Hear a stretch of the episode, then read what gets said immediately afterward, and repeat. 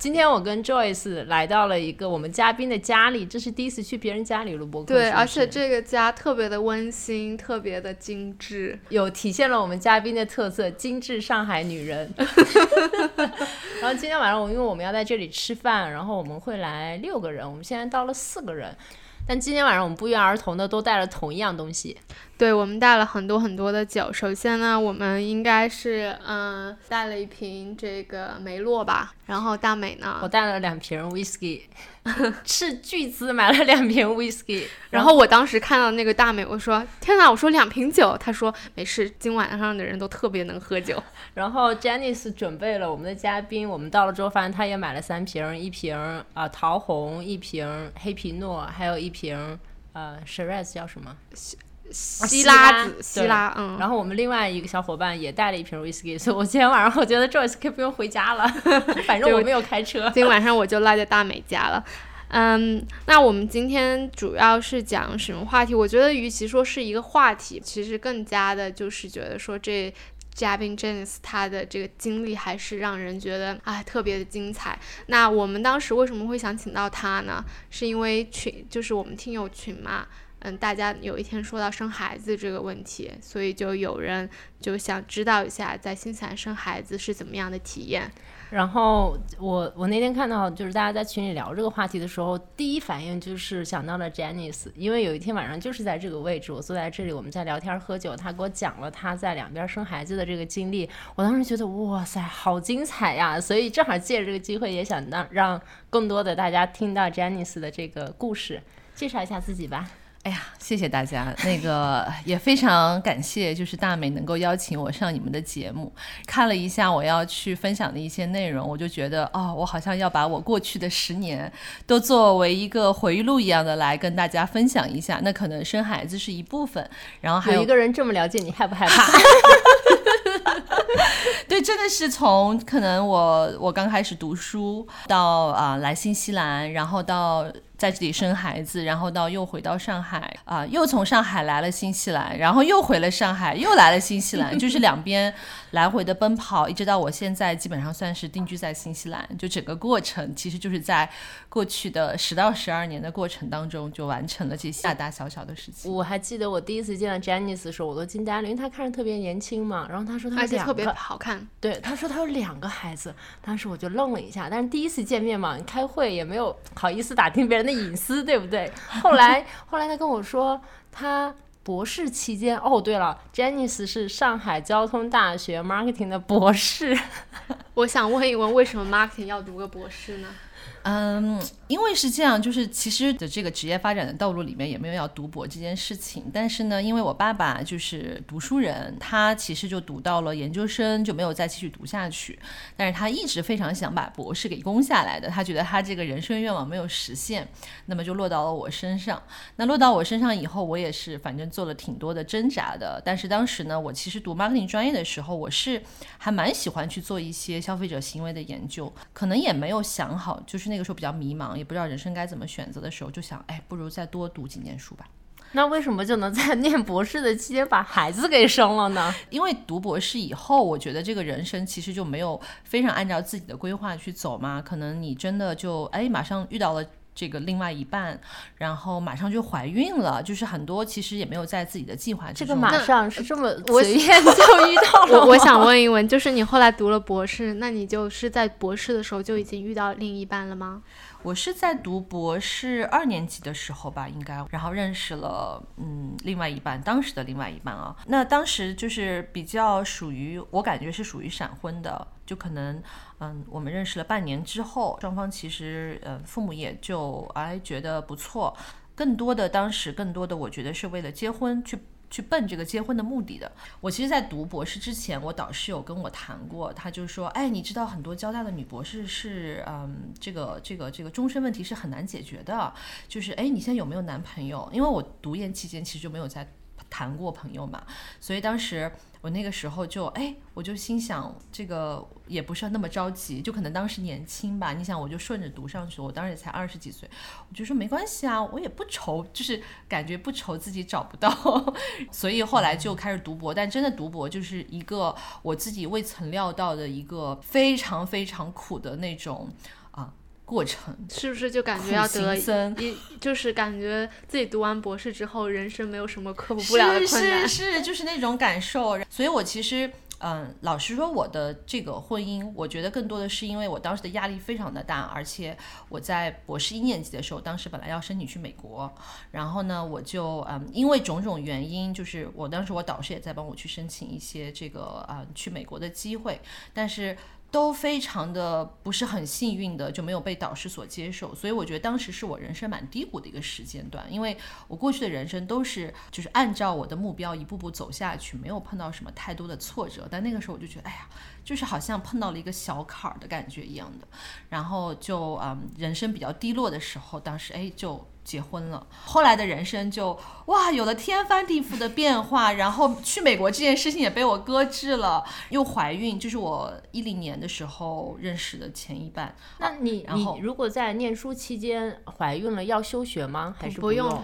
不用不用不用不用休学。那当时呢，我其实是申请了在新西兰啊、澳大的访问学者，然后当然也是我导师当时蛮帮我忙的，就帮我申请了嘛。那所以其实我在来新西兰就是生孩子这段时间，我还挂在澳大下面去做访问学者。啊，所以你认识你另一半是在国内认识的，对，然后他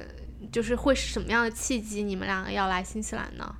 嗯，因为他过去是在新西兰读书的，嗯，然后就等于跟很多其实新西兰的这种在两千年初的时候来的这批人很相似，就是来这里留学，好像那一批有很多人，我后来在认识的很多人都是在那一批出来的，然后他就在这读书读大学，然后留在这里可能工作了两年，然后哎觉得这里没有什么机会，然后就回去了。啊，所以他已经拿了身新西兰的居民身份回国了。对对对啊，所以就是这么个过程。然后当时呢，是他比较喜欢这里，就硬要带我过来生孩子，所以我就是在呃怀胎八个月左右的时候，然后来到了新西兰。那是第一次来新西兰吗？没有，嗯，因为来新西兰生孩子呢，是就跟国内建卡的那个过程其实差不多，就是你要先在这里去注册一个 midwife，就是助产师，然后你注册了这个 midwife 以后呢，所有的检查都会在这个 midwife 下面去进行。所以我其实在，在我怀孕大概三四个月的时候，我就来过一次，但是当时只待了两周的时啊，就间。有点相当于来建卡。对对对，就建了这个卡，然后建了一下 midwife，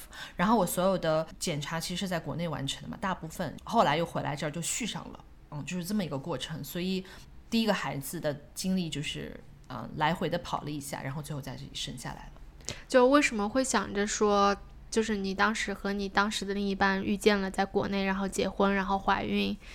再来新西兰，为什么会想着说要来新西兰生孩子，而不是说就在上海生呢？当时呢是觉得，我觉得当时好像有一个潮流，就是到国外生孩子。当然，我其实是没有太多的想要说一定要在国外生的，但当时我觉得，就大家觉得拿一个国外身份挺好的。然后呢，国外呢，它的生孩子的整个过程跟国内还是有很大的不同，就可能从你的产检到你的生产的过程，到你的产后，其实跟国内都有非常非常大的不同。当然，当时在我生第一个孩子之前，我也没有那么。精准的说有哪一些不同，但是因为我后来因为两边都体验过了，所以我真的是感觉到这边是人性化很多，而且会让一个妈妈就感觉到生孩子并不是一件很痛苦的事情，她会很享受这个里面的过程。但是在国内就可能会有相反的一些经历和遭遇，让你觉得你可能啊不想遭遇第二次。但是因为我是有比较的人嘛，所以我会有这样的感觉。我不知道，可能完全没有出过国、没有在国外体验这些嗯、呃过程的妈妈，是不是也就觉得嗯，可能生孩子也就这样？嗯，在新西兰这边的助产师大部分都是在家，他会有一个自己的诊所，那么他会跟你约时间，然后呢，你每次就是到他的家里面，然后呢，他会给你去做一些检查，如果有去做一些嗯血液检查的话，他会把你去嗯就是登记到一个叫 lab test 的地方，就是一个血液中心，你就到那边去做各种各样的检查，然后报告就返回到助产师那里，基本上就是到临产之前，他可能这个检查就会越来越频繁，可能会监测胎心啊，他会摸一下你的这里啊，然后会跟你呃嘱咐一下你现在这个时间段需要注意一些什么事情。就是你没有感觉你是去医院，你没有感觉你是生孩子，你就是去那个助产师的家里面，你就是很温馨的一个环境，他会跟你讲很多，就像一个你的蛮蛮好的一个长辈在跟你讲这些事情一样，就会他会教我哦，你要嗯、怎么平常怎么动怎么做，然后能。嗯帮助你把这个骨盆，或者帮助你把下面这块地方更好的打开，他就会帮你去蛮耐心的去教你所以。是一个人在家里，然后以一个比较温馨的方式，从头跟到你入产房那一瞬是间。是是，就是我的助产师，就是帮我生孩子的人。所以你已经是提前的建立一个熟悉感。对和相信了。对，跟国内嗯有很大的不一样，就是你检查的医生和你最后帮你这个、引产的这个医生是不一样的。国内也不算医生吧，也是助产师来帮你引产的，就完全不一样。他可能只是会看一些你的档案嘛。那那你这是已经住完呃助产士检查完了嘛？你在生产的当天去到医院的时候，呃，会有什么就是比较特别的嘛？比如说我之前有听说有朋友在皇后镇，然后他们不是皇后镇没有医院嘛，他们就是要到羊水破了，然后开两个多小时的车去他们附近最大的城市 Invercargill 去生孩子。然后当时我听到还挺惊讶的，所以因为国内我们很多朋友，我记得他们是会先去医院就等了，什么疼了有感觉了就去了，等到开到什么极止了就进产房嘛，它有一个很长的在医院的等待过程。那这边是就是我必须要到那个时候才能去医院吗？还是我也可以去提前先等着之类的？不可以，因为就是嗯，在这里的医院是没有像国内的病房呀、病床呀让你去等的。你你要等也可以，你就在外面的那个座椅上等吧。那大部分人肯定是不会去等的。然后这里呢是嗯，你疼到一定的程度，你觉得你自己好像已经很疼了，然后感觉快生了，会给你助产师打电话。然后那个时候就是嗯，我是有一天就早晨的时候见血了嘛，我就有点紧张，我就打电话给他，他说没关系，他说这是才刚刚开始嘛，就是他会有宫缩的这个过程。那我那一天呢，我还记得我就去超市买了东西，就非常轻松的，我去超市买了东西，还想着说哦，不能好好的吃了，那我在这个之前还去吃了趟早茶，然后呢还把最后几个感觉没有买的，就是小朋友的东西又去买了，就一点都没有感觉我要生孩子了，就是那一天的状态，因为刚开始的宫缩也没有那么疼，就是有点像大姨妈痛嘛，那那这种疼痛的疼痛的情况之下，你是可以忍耐的。我是早晨大概五五六点的时候见红的，然后我就一直做做做做做做到这些，大概到下午啊、三四点回到家了，我就觉得已经开始那个疼痛加剧了。当时就说哦，洗一下热水澡可以缓解一下，因为你之前会 study 一下哦哪一些可以帮助你缓解疼痛嘛。然后我当时就做了这些，洗个澡啊怎么样，就是还有点紧张那个时候，所以那个时候就你会自己给自己思想上做一些准备。到吃晚饭的时候，我已经有一点吃。就是疼的吃不下了，然后当时的那个疼让我觉得我应该给医生打电话了，打电话跟那个哦，我说我现在好疼，然后我现在的工作大概是多长多长时间一次，他说你还能跟我打电话，就证明你的这个这个疼痛还没有到达那个程度。我的天，就是什么时候你疼到你已经不能跟我讲话了，你再跟我说吧。就那个时候我都觉得我快要生了，你不理我吗？那就感觉太疼了吧？啊，对呀、所以嗯，我后来就是再等了大概两个小时，我就真的已经非常非常疼了。然后就那个疼是我当时我要下楼梯，我都觉得我疼到我要哭的那个状态。然后就这样折腾了一圈，到了，因为我当时是在嗯，就是奥克兰的中心医院生的嘛，所以离我住的地方还蛮近的，开过去车也就十几分钟的距离。到了之后呢，哦，一看才三指，就是就是要开满十指。我的天哪！那所以你又在医院开始等，对，在医院开始等，但在医院开始等，其实从三指开到全开，然后你还要破水吗？我当时没有破水，你的生产过程就是你要破了羊水，然后开满全指，然后医生就会开始帮你生，就是它有不同的产程，就是刚刚还在属于蛮蛮早期的，就还没有开，还没有生嘛。到了医院等，然后呢，那个助产士也从他家里面就赶到医院，啊，所以助产士要全程陪着你生，对吗？就他帮来帮我生，就他一个人，全场没有任何其他人，就他一个人。就是他会，他会大概知道，哎，我那两天要生了嘛，他可能会在医院订一个这个生产的病房。我就到了之后呢，他还没到，然后，然后我在病房里面等，就是我可能到前台要去跟他讲一下我要生，他就可能会查一下是我这个 midwife 帮我去订了一个房间，他让我到这个房间等。然后我 midwife 就是从家里过来，哦，先穿着便服，然后就去换了一下衣服，就是整个没有任何医院的感觉，就是哦，我要来生孩子了，然后就是哇，好轻松，他就还来安慰一下我啊，不要紧张哦，什么什么什么的。我当时 midwife 是一个马来西亚人，当时呢，就是你的家属都可以陪在里面，像我妈呀，嗯，还有那个当时的那一半呢，也都是在我身边陪着我的，我就没有那么紧张。然后那个病房是一个独立的。完全的对对，完全独立。这让我想起了八九十年代的中国，也都是什么接产接产产婆吧，直接来你家 给你生孩子。所以其实听下来，医院的病房只是给他提供一个比较卫生高级的生产环境而已，然后其他所有的都在医院以外的资源去解决掉。我我想问一下，那你这种是顺产吗？那如果说在生产的过程中有一些。就突发的事件，或者说嗯难产啊，那那那怎么办？像 midwife 呢和这种医生他是分开来的。像我有一些朋友，他们忍受不了顺产的痛嘛，你就要去就是叫什么剖腹产。剖腹产呢，你是不能够定助产师的，你要去定专业医生，嗯，就是它会有这个区别。然后专业医生他就是不会公费的 cover，就政府不会给你来 cover 这部分的费用。嗯，专业医生呢是你要自己去花钱去找专业医生帮你去生产。嗯，midwife 呢，当然我不太清楚国外到底真的有了任何的紧急情况是怎么样，但是我知道他们是应该是有一个应急的一个 team 来去帮你去处理这些。如果你在生产的过程当中会发现，比如说。大出血啊，或者任何的一些情况，他们一定会有一个医疗队来帮你去解决这个问题。那所以你的助产是从头到尾全部都是免费的，是吗？包括那些检查，对对，其实包括血液检查这些都是免费的。对，因为新西兰是很欢迎你帮他生孩子的，嗯，就是就是就是他会来帮你养这个小孩嘛。到你生完孩子之后，还会有领福利金、奶粉金，这些都是政府会提供给你的。我们注册在 Midwife 这里之后呢，Midwife 是从政府那边去领钱。的就是 midwife 的这个 cost 是由政府来 cover 的。那作为这边的公民，你就不需要去呃提，就是有这部分的费用。嗯，所有的从前期到后期，包括嗯，你生完了孩子，医院还会给你一个大礼包，里面有一些基本的婴儿的一些尿布啊、什么洗澡盆啊等等的，都会送给你。所以当时生孩子的时候花了多长时间呢？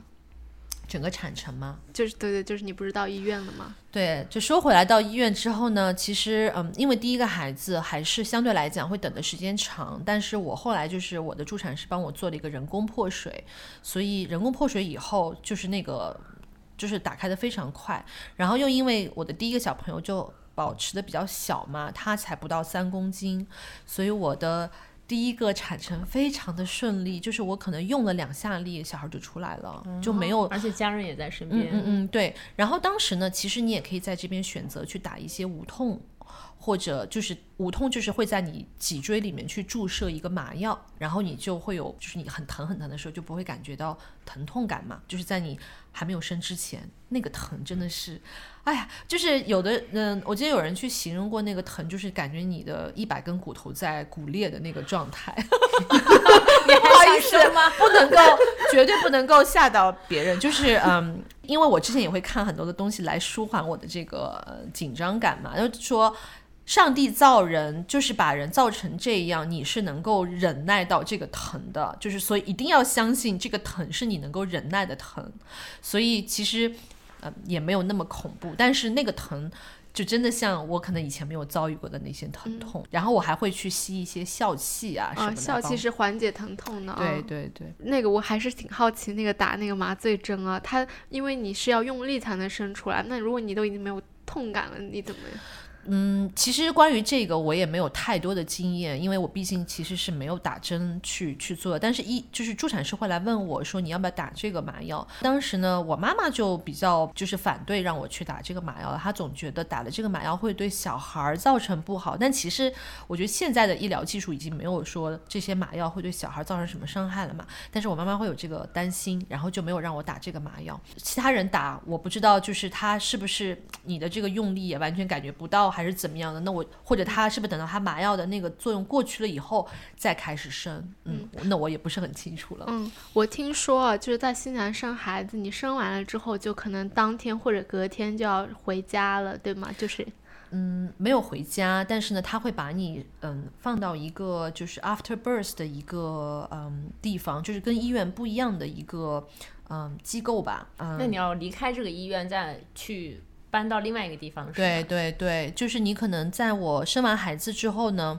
他会有一些几个步骤嘛，就是小孩生下来，然后帮他清洗、帮他做检查等等的，就是还要歇休休息一段时间。基本上其实这些完了，他觉得你能下地走路了，你这个嗯什么上厕所都没有任何问题了，他就会哦让你走了。那你是当天就出去了吗？当天就出去，当天晚上嘛，就是我就裹，就是当时中国人就是讲啊，你不能受风啊什么的。我当时还是在夏天，就是在新西兰的夏天生的，然后当时裹的跟个冬天的那感觉，戴了帽子，穿了羽绒服，穿了棉鞋，就是这个好真实，怎么能让一个孕妇从医院里出来受凉？没有。但问题是，跟我一起生完的那个那个洋人的妈妈是穿着人字拖，穿着短裤，穿着 T 恤出来了，还喝了一杯那个医院有提供冰水，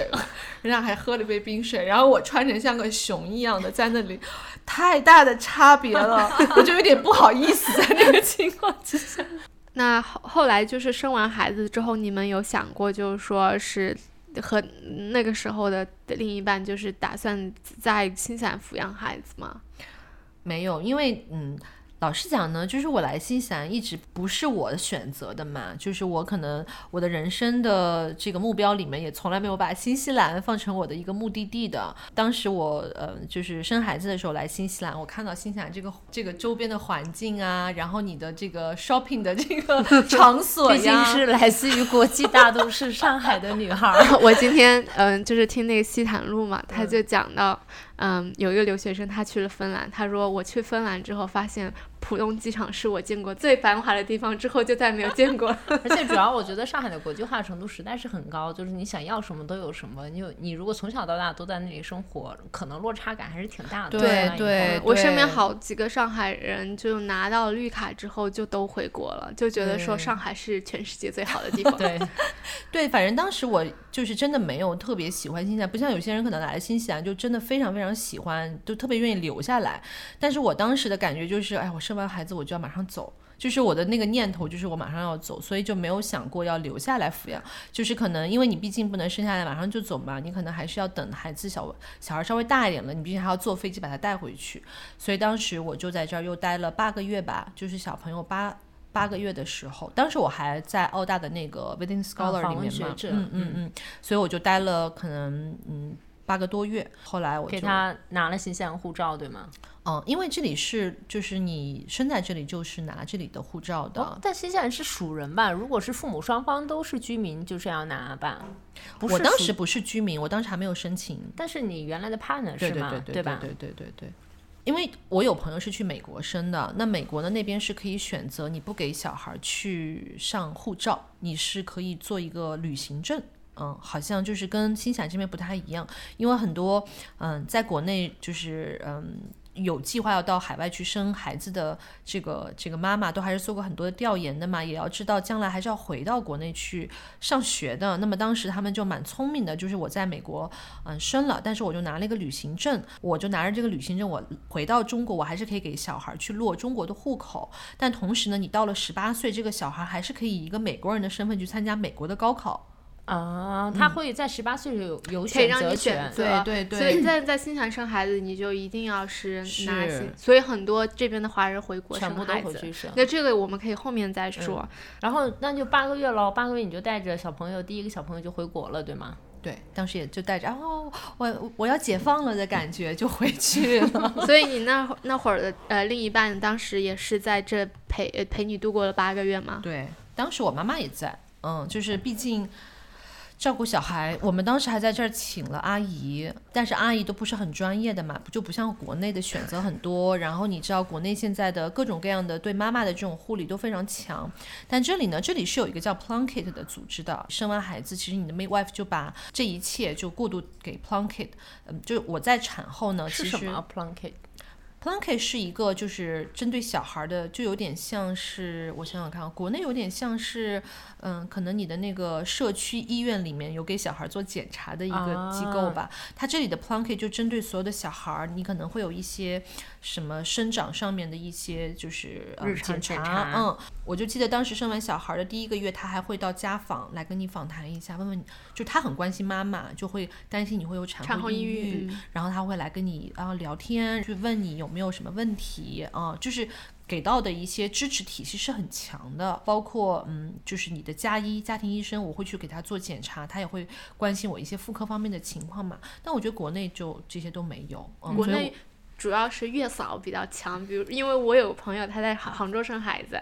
他找了一个月嫂，我看了一下他朋友圈发的，就是每天吃的东西都特别的精致。嗯对，就是你花钱请了一个更专业的人来把这些东西对，在饮食上照顾你，我觉得新西兰，我听你这样说起来，主要是精神上面的一对个对对支持。因为嗯、呃西方人他并不是很注重饮食上面的一些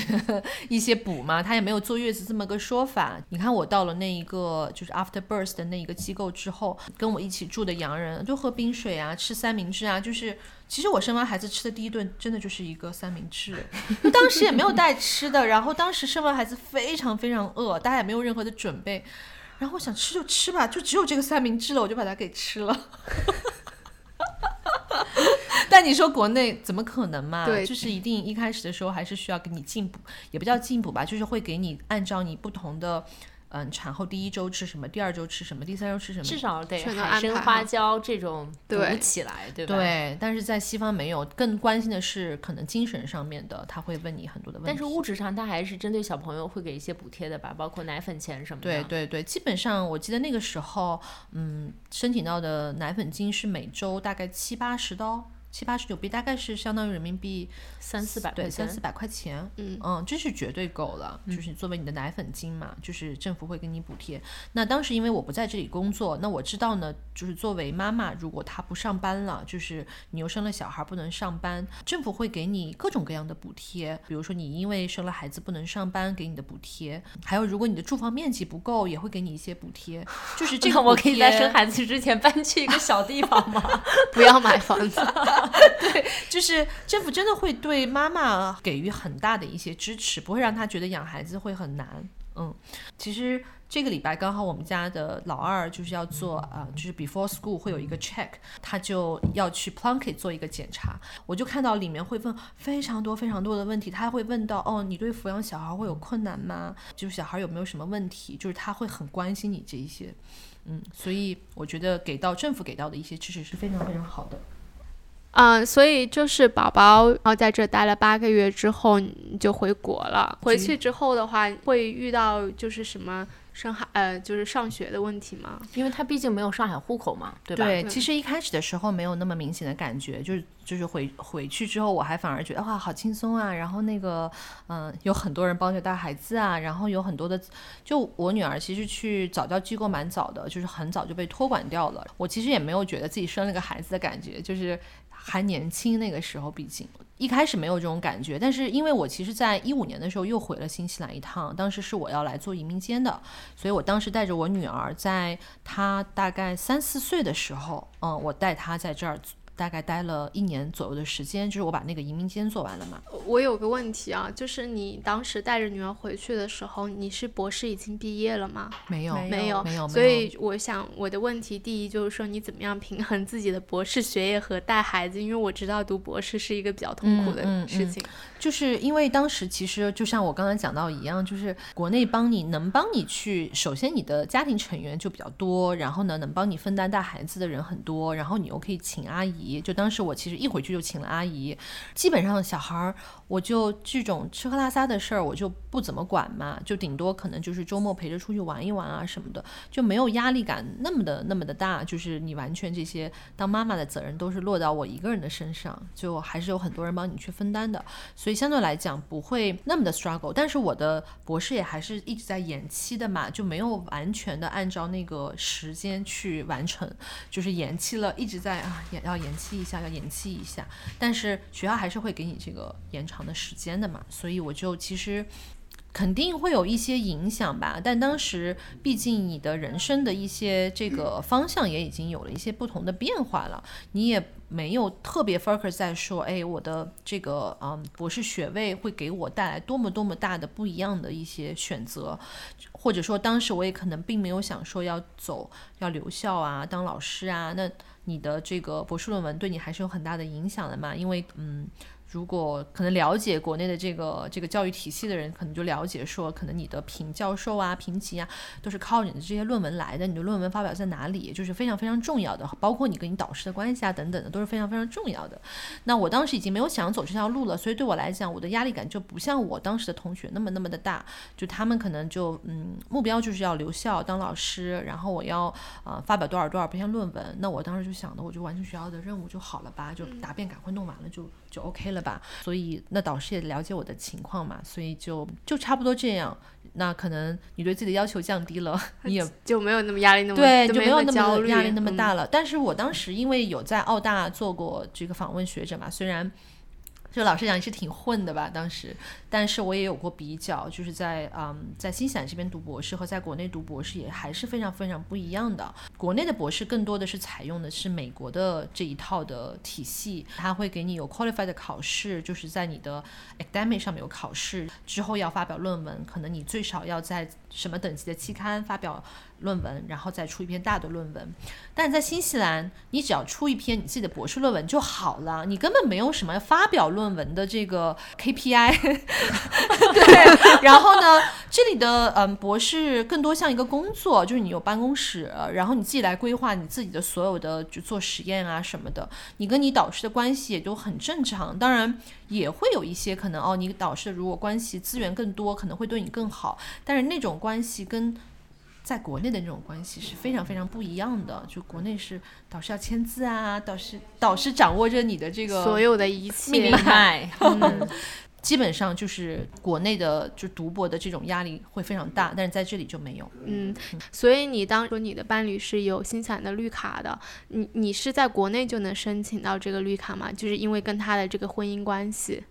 嗯，因为申请绿卡呢，就是当时就是那个一半去申请的，就有讲到说，我来新西兰不是我的第一选择，然后我也没有对新西兰非常的嗯产生过特别好的好感，所有的这一切的。流程都是他来做的，我其实就是配合，对 对，被安排了一下。然后呢，就是哦，他跟我说要去什么做个体检，我印象当中好像做个体检。我记得因为申请那个 partnership 的那个那个 visa 嘛，你要提供很多的证据，好像是要有照片啊什么的，就要整理。他就让我给他发一些照片什么的，还有我们俩通的一些邮件吧。当时好像有一些这些来往的一些证据，所有的这些都是他来自己来安排的。我就是参与了一下，但是我当时。参与，我觉得，哎，申请这边的绿卡好像挺容易的，就是我没觉得那么复杂。当时配偶签证的确是最简单的，对吧？就还就是是不是有点凡尔赛了？嗯，对，被安排了一个 对，就是连就是申请 PR 整理资料都不是自己来的。对，我就记得做过一个体检，提交了一些材料没了。对，还有什么无犯罪证明嘛？当时要出一些这个证明，所以我就配合着。做了一下，嗯，就是我们家里人都会说嘛，就是感觉他非常上心这件事情，但是呢，我并没有很上心，我就是满不在乎的，有就有，没有就算了，就是我没有代表我要很想要来，哎，后来所以，嗯，那是不是就可以回到带了一个没有上海户口的人回去生活了？其实刚刚聊到说，就是我带小孩回回到上海开始读书的时候，会不会碰到一些问题嘛？那我一六年的时候做完移民签了，我就带着。嗯，老大就回到那个国内了嘛。当时呢，就发现说，因为他当时要开始。正常的读幼儿园了，那所有公办的幼儿园我们是不能读的，因为他是拿着那个新西兰护照，对对，新西兰的护照，对你只能去读一些私立的幼儿园，所以当时就一回去就是给他选择了一个私立的幼儿园，就是国内的私立幼儿园也分就是三六九等吧，我觉得当时那个幼儿园就是也认识的一个朋友，然后就进去读了，但是我的感觉并不是非常的好，第一个离家有点远，第二个他的外教呢。嗯，我我在外面看到那个外教的这个言行举止，让我觉得很不像一个老师的感觉。就读了可能几个月，后来我就想方设法的把我女儿给办到公立学校里面，这个公立幼儿园里面去了。就我就觉得，相比较而言，好像公立幼儿园感觉还比较正规一些。当然了，就是再进入到公立幼儿园呢，又发现有新的问题了。就是因为我女儿在在新西兰也读过幼儿园，就是在我一五年到一六年期间的时候读过一年的幼儿园。那她一回去呢，先读了几个月私立幼儿园还好，然后又进入到公立幼儿园呢，就是哇，就回到了我小时候的感觉，就是嗯，老师非常的这个这个教条化，所有的东西是有一个标准答案的，他给小孩是有对和错的这个印象的。就比如说画画这件事情，这个故事我给我好多朋友讲过，就是对我触动非常非常深的一件事情，就是我女儿当时嗯，就是老师在让他们画螃蟹，我女儿可能就是因为小心想小孩就是放养型的嘛，就是你随便画对吧？这些老师都是很鼓励型的啊，我要当啊什么的。就是哦，good 啊，什么非常非常鼓励型的，他并不会说你这个东西画的不不好。然后我女儿可能当时就画了很多条脚，看起来有点像毛毛虫的感觉。然后那个老师居然当着全班小朋友的面就批评我女儿，说她怎么画了一个这个东西，就是这个东西就是画的不好。但是我已经有点忘记当时怎么说的了。所有的表达的意思就是你画错了。呃，螃蟹不应该是长这个样子。你现在画这东西就很奇形怪状，就是很像毛毛虫什么的。然后我女儿就会有一点自尊心受创了嘛，她就一放学就过来跟我就哭着跟我讲这件事情，我就当时就有点不不是很高兴。然后呢，我也试图着想去找那个老师沟通一下，那老师不跟我沟通，这件事情就就一下子触动到我，我就觉得有了那第一个可能让我觉得国内的教育。嗯，我还是要再想一想的问题。后来我女儿就还是继续在那儿读下去嘛。你说这个，我我特别特别有感触，就是我特别害怕考试嘛。我是那种在高考完了之后考任何考试都会想哭的人，考驾照我都会哭。就是我觉得考试只要会给我判对错，我就会特别有压力。就是我觉得我的回答你要给我打一个分数，我就会变得很焦虑、很紧张。所以我只要考雅思啊，或者是考驾照，任何的考试，在我高考毕业了之后，我都会特别的痛苦。然后你就说这个可能就真的像是从小都被那种很教条的东西去培养了一种，你要回答一个标准答案的感觉，我就总会担心。OK，我说的不是这个东西。是的，可能你自己就有这样的创伤了之后，不想让自己的孩子走走再走这样子的路。但这只是只是第一个 trigger 吧？对 对，这只是一个嗯，可能当时让我觉得有一点点被触动到，但是你还没有下定决心说我要离开。那后来呢？就是嗯。我当时回去之后呢，我我我并没有融入到一个圈子，就是上海的妈妈的群的这么一个圈子里面去，就是我还是按照可能我接触到的一些新西兰的一些教育方式再去养孩子，作为一个高知分子，对吧？就是那种嗯，我很清高，我也。不屑去融入到你们这样的环境里面。虽然我有听说，比如说那时候幼儿园会开家长会，幼儿园的家长就比较的积雪一些，就会居然在幼儿园的家长会里面讨论那个高考，就是他们的他们的这个逻辑呢，就是因为你要高考，就考虑到你是在哪个高中，你上哪个高中是由你上哪个初中决定的，你上哪个初中是由你上哪个小学决定的，那么你上哪个小学就由幼儿园。升小学的这个考试决定的，所以当时的幼儿园家长就有点积雪，我也不太愿意去参加家长会，当时都是那个一半去参加的，我就很受不了国内的这个哇，就真的感觉鸡娃的这种，嗯嗯，然后嗯，可能又不是我出生就在那，就小孩出生在那里，我也。就是没有研究过国内的那那些教育的体系啊，等等的，你应该怎么升学啊，等等的。所以当时我也就哎，就是听着。但是后来呢，等到我女儿上大班的时候，哦，就开始说要有，嗯，就是幼儿园升小学，你要开始帮。小朋友规划上哪一个小学的问题了。那当时上海就是有公立小学的选择，有私立小学的选择。去上私立小学，你就要去考试，特别是一些那种顶尖的小学嘛。因为当时我住在上海徐汇区，然后呢，我们就徐汇区已经算是一个呃，在上海来讲，就是教育资源很丰富的一个区域了。然后那里也有很多很顶尖的一些这个私立小学。当时我就挑了一个，哦，我们家蛮近的，有有一个世界外国语小学，就是哦，让我女儿去试一试吧，就说。要为这个考试要做一些准备吗？我就开始开始研究了哦，要考这个小学要怎么怎么怎么怎么样？发现哇，已经开始有幼升小的这种辅导机构了。然后我就去帮我女儿就去调研了一下幼升小的辅辅导机构。哇，真的像我当时感觉像高考的那个样子一样，他们有题库，然后呢要有什么逻辑思维的学习，要有英文的学习，要有一些。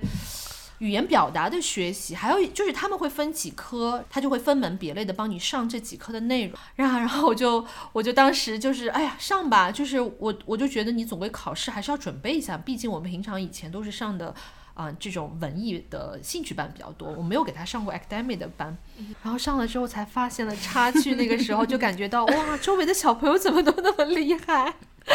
就是什，就是他的数学水平可能已经到了小学一年级、二年级的那个那个程度了嘛。就我我女儿那个时候可能连嗯简单的运算都还搞不太清楚，然后可能就什么都还没有开窍的感觉。然后另外的小孩就已经就是这个这个运算能力已经非常非常好了。我印象很深，有一次。他在晚上上课，上完课我和我女儿坐 bus 回去，在 bus station，他碰到了跟他同班那个小孩儿，那个小孩居然在那个车站就问他多少加多少，就是是是一个两位数加两位数等于多少，就在跟他讨论题目。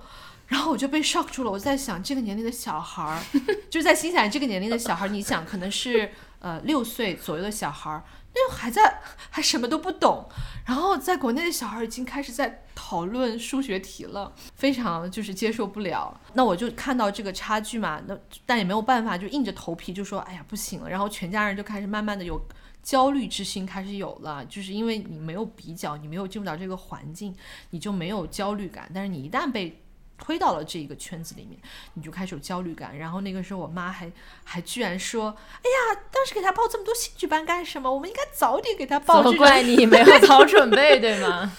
就我也挺嗯，就是可能感觉到整个社会都已经被拉入到这样的漩涡里面来了。嗯就是大家，你想在上海，其实一个大家庭就是六六口之家嘛，所有人都在为一个小孩的这个幼升小去努力。当时我们就哎呀，反正。那没办法，就是你模拟考，就那时候还有模拟考，然后模拟考我女儿就是，我就看她成绩单是那样的，就她还有一个特别特别科学化的一个测评的这个这个这个结果，就是有几页纸的，就是帮你讲你的这个测评结果，有个曲线图的，什么圆饼图、曲线图，告诉你小孩的水平在哪里。哇，然后又生小对吧？我再重复一升小句话：一家六口人为了一啊，个小上海上海的妈妈真的太 拼了。是啊，就当时，嗯，我还去参加什么模拟考之后的家长会，然后旁，然后我到晚了那次，因为好像嗯工作加班还是有开会什么，我就到晚了。到晚了之后，我就看到旁边的两就是一对爸妈带着一个小孩，那个小孩在哭，就好像说那个小孩考得不够好，然后爸妈有点责怪他，就或者自己自尊心有点受创。然后我瞄了一眼，那小孩就基本上全对吧，就是那种那个成绩已经非常非常好了，我女儿可能连他一半都不如。然后，然后旁边一对爸妈在教训他说这个怎么怎么哪里做的不好，然后我当时哇，就是开眼了感觉。后来在考试的时候，我就已经完全放松，我想是怎么样就怎么样吧，反正就是跟一群牛娃们在一起，我能怎么样？就当时就觉得就这样吧。那一年我们还嗯、呃遇到了上海的一个政策，就是嗯、呃公民不同招还是公民同招，我我得忘记那个 term 叫什么了。它的意思呢，就是如果你报考了私办呃私立的这个小学，你就不能报公立的小学。如果你从私立小学的考试被刷下来了，你只能是随机被分配到公立小学，就不能够按照你的这个，比如说你的那个片区，因为上海是分的嘛，你哪些学校是属于，哎呀，我已经忘记那个 A 类的那种那那种小学叫啥了，你就不能去报名那样的小学，所以就蛮有 risk 的，就是你如果报名了私立小学。然后我想算了，就这样吧，不行的话就再想办法嘛。所以当时就考了，考完之后我就印象很深。当时我们就去了那个学校，然后呢，所有的家长只能一个人带进去，在校门口被带进去，就是像高考的感觉，就像我感觉回到了高考，带进学校。然后呢，我带着我女儿走进了一个 booth，然后呢，给你去做一些登记。老师说好，妈妈在这个地方到体育场的那个地方引导到体育场等待小孩被带进考场，就是哇，我的那个感觉就是。上战场了，然后我到我到那个体育场跟着一群家长等，小孩是被一批一批带出来的，然后我当时听到旁边的人说，哦，如果你的小孩比较晚的被带出来，他就有希望，因为他们是分了几个教室考，可能每个教室考不一样的内容，如果你考的时间越长就越好。当时我女儿可能没进去很久就出来了，我当时预感就是，不行了，不行了。但是我女儿的心理素质挺其实挺好的，她就是那种脸皮挺厚的，然后也没什么感觉就出来了。出来之后，我当时有点被预料到这个不是很好的时候，我的心也有点一沉嘛，就是觉得不行了，但是还抱着一丝的希望嘛，人就总归是这样的，焦虑的等待结果啊，等待结果。那最后的结果肯定就是没有被录取嘛。那没有被录取之后呢，就开始想说他要上哪个小学，我们就开始想办法。你也知道，就是国内就是要走关系啊，要想办法呀，就是你要给他，虽然不能够被随机的分配到菜场小学，我就想说你不能被分配到菜场小学，那你要想办法进入到一个好一点的小学。就在这个过程当中，我就开始逐步的有点动摇，我就想带孩子回来，因为嗯，其实你在幼升小的过程当中，你也会去了解一下小学的情况嘛，就能够预料到你自己未来的生活是一个什么样的状态。就是幼升小只是一个第一个。你要经历的战场，苦难的开始。对，然后你进入到小学一样的，哪怕他们当时说你哪怕进入到私立学校，你一样的是在外面疯狂补课的。你的上学完的那个课后的那个战场，才是你要去拼搏的那个战场。就小孩就是被安排满的，可能要到每天读书到十点十一点钟这样子。对我特别能理解，因为有一些妈妈她可能像你这样子比较佛系，但是因为被周围的人大家都。把孩子拿去就是鸡娃，完了之后自己的孩子不去鸡，就会会很焦虑，然后不自觉的就去陷入那种怪的圈子里面。对，所以嗯，我当时就开始动摇，说我可能想要回来，然后嗯，也因为就是啊，要帮小孩办这个办这个小学的事情，一直没有完全的落实下来，所以当时我有点是拍着脑袋，就没有做太多准备，就回到了新西兰。就整个的那个过程就是，嗯，可能我上一个月哦，我想好了我要回新西兰了，我下一个月已经到新西兰了，就是在幼升小的战场里溃不成 军。对，然后当时别人问你为什么要回新西兰，我说我是逃兵。我当时形容我自己，我说我就是个逃兵。我说我觉得我自己是经历不住那样的压力的。我说我也可能就是我对我自己比较悲观的一个描述，就是啊，我从这一个竞争的怪圈里面，我说我我被刷下来了，就是你明白吗？就是我我逃出来了，然后我非常不能够适适应那样的社会，就离开了，然后就逃到这个地方来。所以你当时的另一半是你们俩一起商量好说一起就回来。这样没有，那个时候我已经就是是单身妈妈了啊。但是在在回来之前是在国内生的啊老二对吧？对，老二那段其实还没有开始描述嘛，就是我在国内生孩子的那段经历。对，其实谈到老二呢，老二也属于又算意外又不算意外的一个孩子。就是当时嗯在新西兰养老大的时候，我还没有想要要要老二，就是我当时就是想生一个孩子就够了。姐姐比弟弟大多少？大五岁。嗯，大五岁，其实这个这个 gap 还算是比较大的嘛。因为如果做好生两个小孩的，一般就是两岁，对，就差不多。但是我你看我有五岁，就证明我其实并没有准备要生两个。但是在生老二之前，我在嗯就是新西兰抚养老大的时候，我就非突然感觉到老大非常的孤独，就这边的小孩大部分都有。呃，哥哥姐姐，对吧？就是你，你，你还是会有那种嗯陪伴的。那当时我在新西兰的时候，就想的我想要老二，但是想要的时候你也要不上嘛。就所以那个小孩就属于嗯，在并没有准备的情况之下，又又又又来了。就是我当时一六年回到中国之后，本来当时还在计划着，哎呀，我要开始另外一个要规划一下自己的人生的时候，哎。老二这个时候来了，然后来了就来了吧。这老二没有想过再回新鲜人生了，对吗？绝对没有的，需要拥有一张上海户口。对，就是生完老大之后，就才觉得哇，其实嗯，新西兰的护照并不值钱，上海户口才比较值钱。对，嗯，所以当时就在上海就决定生了嘛。因为来的也比较突然，我在国内又没有生过，其实这一套流程我也不是很熟，就是要关于建卡呀等等的这一系列的东西。从建卡开始就觉得非常非常的。麻烦，我还记得我妈妈还帮我托了她的朋友，然后呢就想说，哎，我们就去那个，就我妈妈认识的那个地方去生吧。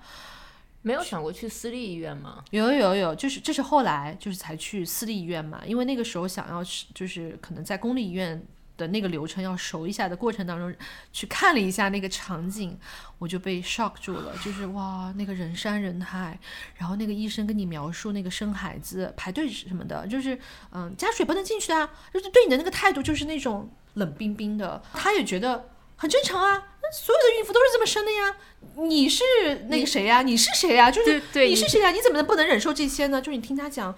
啊。就是你要等着，然后没有家属陪你，然后就是你到时间被拉进去就生了，就是那种流水线生孩子的感觉。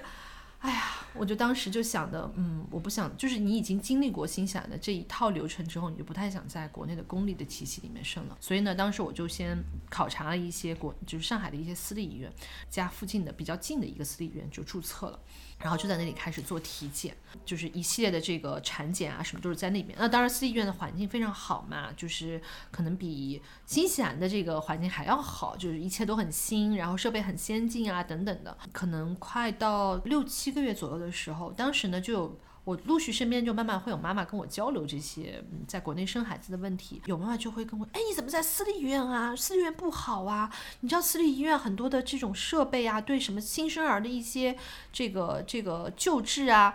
这个条件绝对没有公立医院来的好的。他们这些医生都是被啊从公立医院挖过去的，就是会跟我讲一些可能国内私立医院的情况。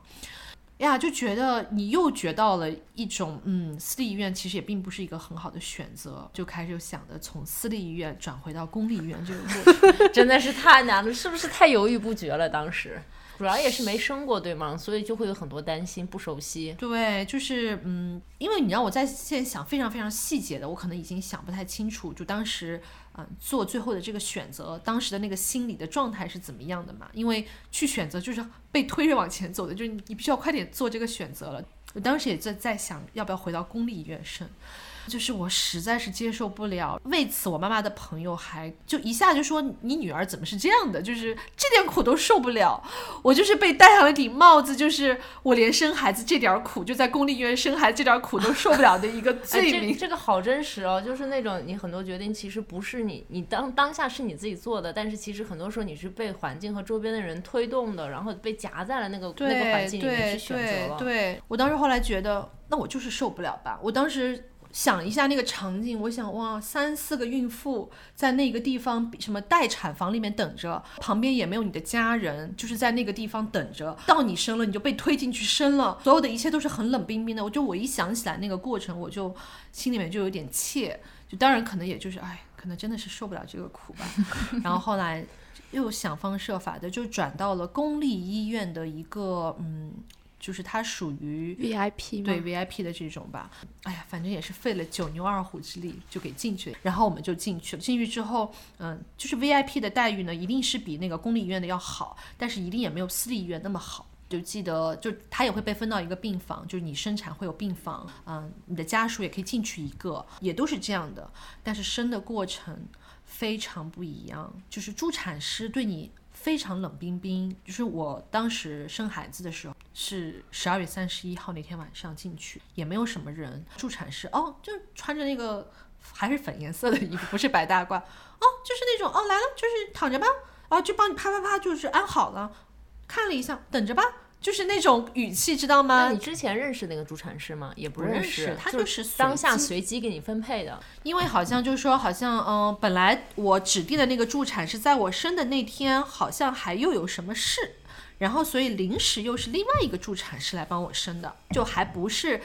我 book 住的那个助产师。嗯，来过来过一会儿就是走了，然后就过来查一下啊，还没好，还没好。然后我还跟他讲哦。我老二我就生孩子，像我都已经生了一个小孩，按道理来说就是有经验了。可我那个时候紧张无比，然后我还跟他讲我要打那个打那个无痛，我说我要打无痛，你帮我上。他就会说敷衍你，等等吧，再等等吧，还没到时间。然后再过一会儿时间说你现在已经不能打了，就是那种 骗小孩呢。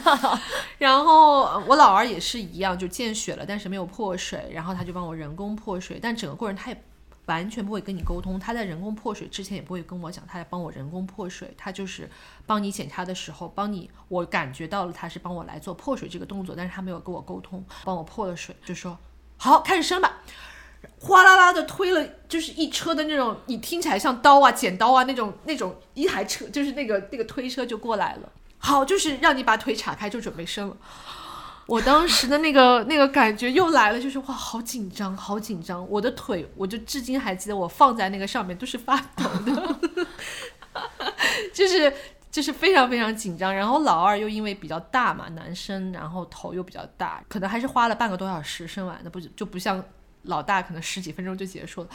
老二就是还是费了点力气生的。然后生完之后，当然就是就同一个大楼里面帮你，可能电梯它就是会有一个床把你推到你的病房里去的，嗯。但是是独立的病房是吗？对，独立的病房，VIP 病房嘛。当时就住了两天吧，就每次就是基本上都是住两天，然后你没有什么问题了，就会呃你该回家就回家，或者我当时我就是订了那个那个月子中心嘛，我就去了月子中心。但是生完老二以后，基本上那个时候已经是在呃老大幼升小的那个那个前后了吗？其实生老二的时候还没有开始准备要考试，哦，嗯，生好老二可能过了半年多一年不到一年的时间的时候，就要帮我女儿开始准备这个考试的事情。嗯，但是所以相当于生完老二也没过个一年半载的，你就带着老大先回来新西兰对先念书了，对吧？对，嗯，所以你那会儿当时的话，就是和你当时另一半分开了。是生完就分开了吗？还是怎么着？生完的一年分开的，嗯，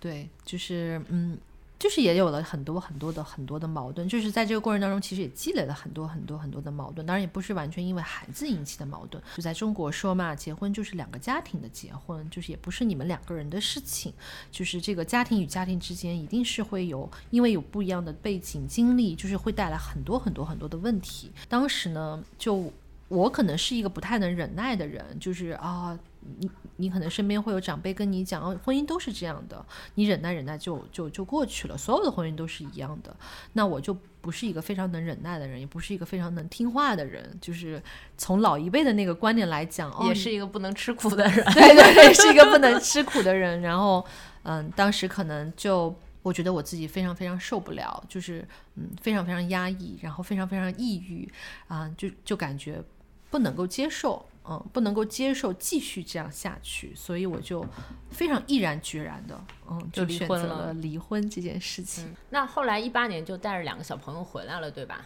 对，一八年的时候就带着两个小朋友回到了新西兰，就感觉到哇，一下子从一个大都市，然后呃落入到一个大农村的感觉。我特别印象深刻，就是我嗯当天回来了之后就要去 mall 里面采购东西嘛梦里的看到的一些人的穿着啊、步伐呀，就感觉到哇。到了另外一个世界，就是好像穿的衣服都是淘宝上淘来的那种质量的衣服，就是非常不在乎穿嘛。这里的人不像在上海的时候，大家还是非常非常对对对，这里的人就非常非常随便。对我来了这边以后，嗯也是一年可能买一次衣服或两次衣服。以前上班的时候，就每天看到同事穿的漂漂亮亮的，心里多少会有一点对比，觉得哎，我是不是太邋遢了？然后我今天要出去开会或者做什么活动，应该穿的稍微精神一些。然后甚至有时候你还会觉得，哦，你是不是应该买一个稍微好一点的包？就是类似于这种，无形之中会有一些物质上的对比。但是来这边以后，我真的一年有时候一次衣服都买不上。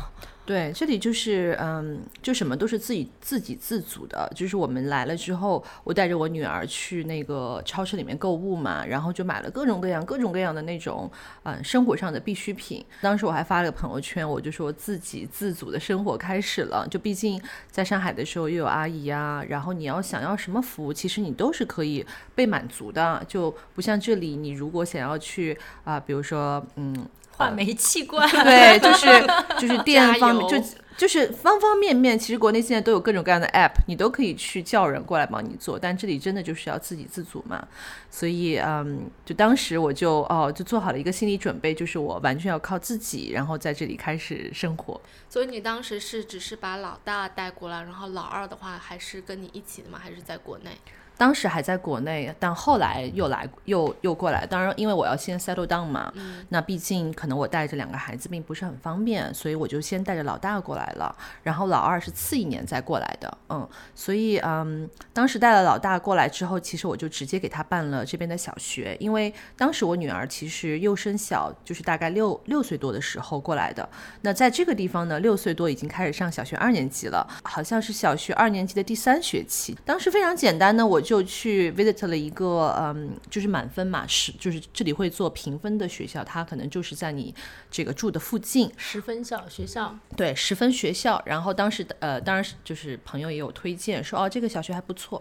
所以我当时就去约着 visit 了一下，有一个副校长就带我参观了一下学校，大概介绍了一下。这里的学校就都是那种平房，也没有那种高几层楼楼，对，然后呢，嗯，他每个年级可能有一些不同的教室，看了一下这个教室的感觉，因为毕竟我们在这儿以前还上过幼儿园，所以这个感受差不多。其实跟幼儿园我觉得没有太大的区别，只是课桌椅变得更大了，但也是这种圆形的桌子，就是几个小朋友会围成一起坐的。所以当时嗯非常简单的，他就让你提供了一些啊、比如说你的就是住的地址，因为就是在校区里面你才会被这个这个收纳嘛。也是像呃学区房一样，你要去这个学校住在这个周边，对对对，但是这里不太一样，就是说你不需要这个房子是一定是自己的房子，就在国内它一定是要自己的房子才算是学区嘛。然后国内也还是有你报名了之后，你还是要去面试，这个学校还要决定录用不录用你，这个是我在国内经历过的这个过程，所以我知道就这边没有任何的要求，只要你提供你的 residential address，这个 address 无论是你租的或者买的都 OK，你就提供一下可能那个水电账单。如果有个好的学校，我想让我的小孩去上，我就搬到那个学校附近去就可以了，对吧很多人都这么对对操作的。甚至于老实讲，其实华人呢，有的时候也会比较 dodgy 的，就是你并没有住住过来，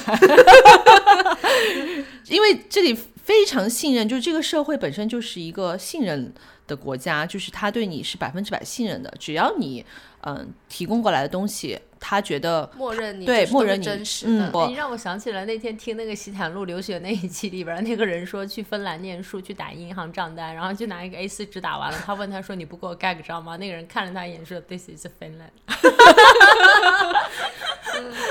对，差不多就是这种感觉，就你一旦被发现了，就可能会有比较大的惩罚。因为嗯，那天我们录就是移民那一期嘛，我们也问了我们那持牌顾问，他就是说很多 case 的话，如果移民局拒了你都能上诉，但如果你提供虚假资料的话，就基本上就是没戏没戏了。对，我我觉得就是因为大家全部人都背记在互相信任的基础上，所以就会让社会变得很简单一些，流程也会稍微简单一些。但是被处罚的后果是很严重的，比如说我印象有时候，如果你去钓鱼或者去抓什么小螃蟹，它会规定十厘米以下或者二十厘米以下你是不能拿的，要放生的。但是，一旦有人检举你的话，你就要面临上庭和重额罚款。嗯所以这种就是一个例子吧。所以那那个小朋友过来之后，他会有就是入学了之后会有什么不适应吗？不过就是因为他是六岁过来的嘛，啊、对，六岁半的时候吧，就是快，嗯，对，差不多六岁半的时候过来的。其实老实讲呢，就是，嗯，我一开始过来的时候是比较担心他的英文的，就毕竟，嗯，这里的小孩已经都是用英文来交流，然后你上课的时候也是用英文，所以在一过来的时候呢，当时我还保持着在国内的这种状态，就是要刷题的状态，因为以前参加幼升小，你保持好了这个习惯，就是每天要刷刷题。记得我过来之后，担心我女儿跟不上，每天还是帮她，